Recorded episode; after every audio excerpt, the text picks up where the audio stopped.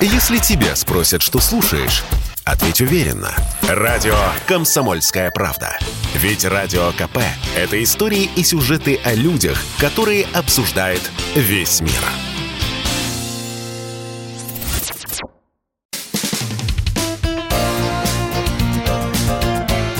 Говорит полковник. Нет вопроса, на который не знает ответа Виктор Баранец.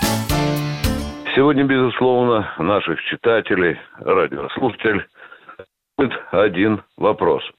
Вот после признания Донецкой и Луганских народных республик, как будут развиваться события дальше. Но, собственно, они уже развиваются. Российские войска или некоторые части российской уже на территории и Луганской, и Донецкой областей. Что они будут там делать? Прежде всего, эти российские части встанут плечом к плечу вместе с этими бригадами Донецкой и Луганской на тех направлениях, где украинские войска ведут себя особенно нагло и дерзко, где особенно сильно ощущается их огонь. И, конечно, одной из первоочередных задач э, российской э, группировки это будет подавление тех огневых точек, откуда ведется огонь по мирным и Донецку, и Луганску, и по другим э, населенным пунктам.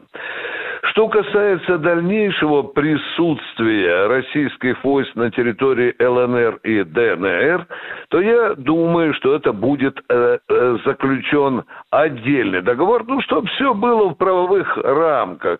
Э, для этого будет заключаться специальный договор. Пока, конечно, э, вести речь о каких-то базах преждевременно. Вопрос об этом будет потом потом.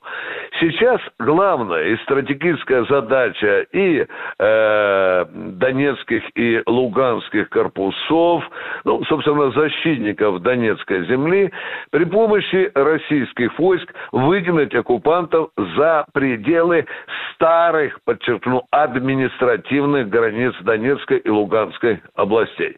Вообще-то, в общем-то, получилось в Минских соглашениях, на мой взгляд, я выражаю свою точку зрения, большая несправедливость. Мы Донецкой и Луганским областям позволили э, оставить лишь себе огрызки этих областей. Это несправедливо.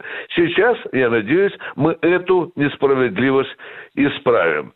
Донецкой и Луганской области должны существовать в старых законных административных границах.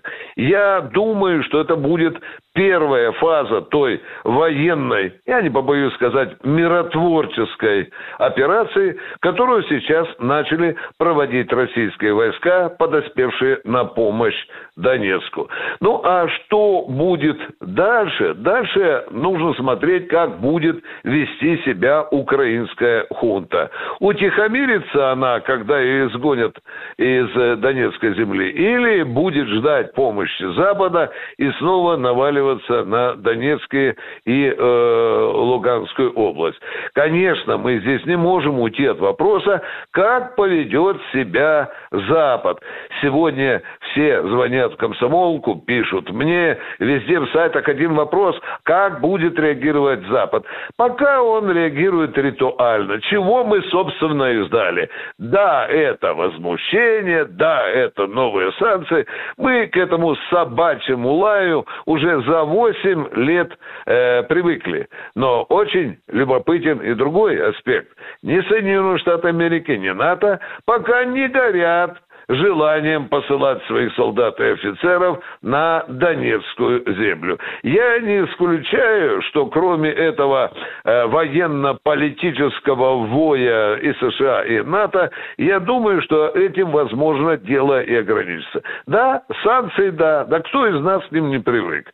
Я думаю, я думаю, что сейчас самое главное э, вот в эти дни и даже часы, это утихомирить э, э, киевских или украинских, захотите, оккупантов. Они взорвались. На некоторых направлениях они просочились уже на несколько километров. Собственно, этим и была вызвана та оперативность, которая в конце концов и заставила Кремль принять это историческое э, решение. Донбасс в крови. И мы должны все с вами понимать, что именно желанием принести мир на эту многострадальную землю и продиктовано решение Кремля о признании ЛНР и ДНР. Виктор Баранец, радио «Комсомольская правда», Москва. Говорит полковник.